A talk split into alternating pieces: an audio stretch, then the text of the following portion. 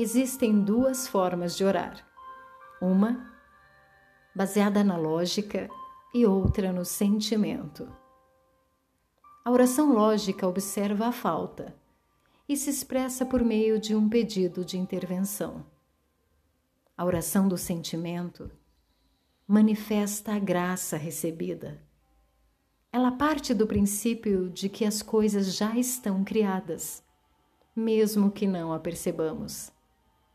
Na oração pela paz, por exemplo, no lugar de focar na guerra, suplicando a paz, criamos a consciência da sua existência. A oração lógica foca na ausência. A oração do sentimento foca na realidade. A oração lógica é petitória, cheia de súplica. A oração do sentimento, sem julgamento, ela manifesta a bênção. A oração lógica é declarativa de ausência, de escassez.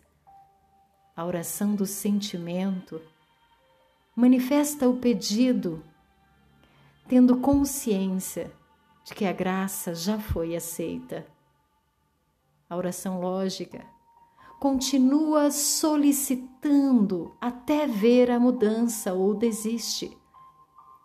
A oração do sentimento expressa o poder de realização da nova realidade.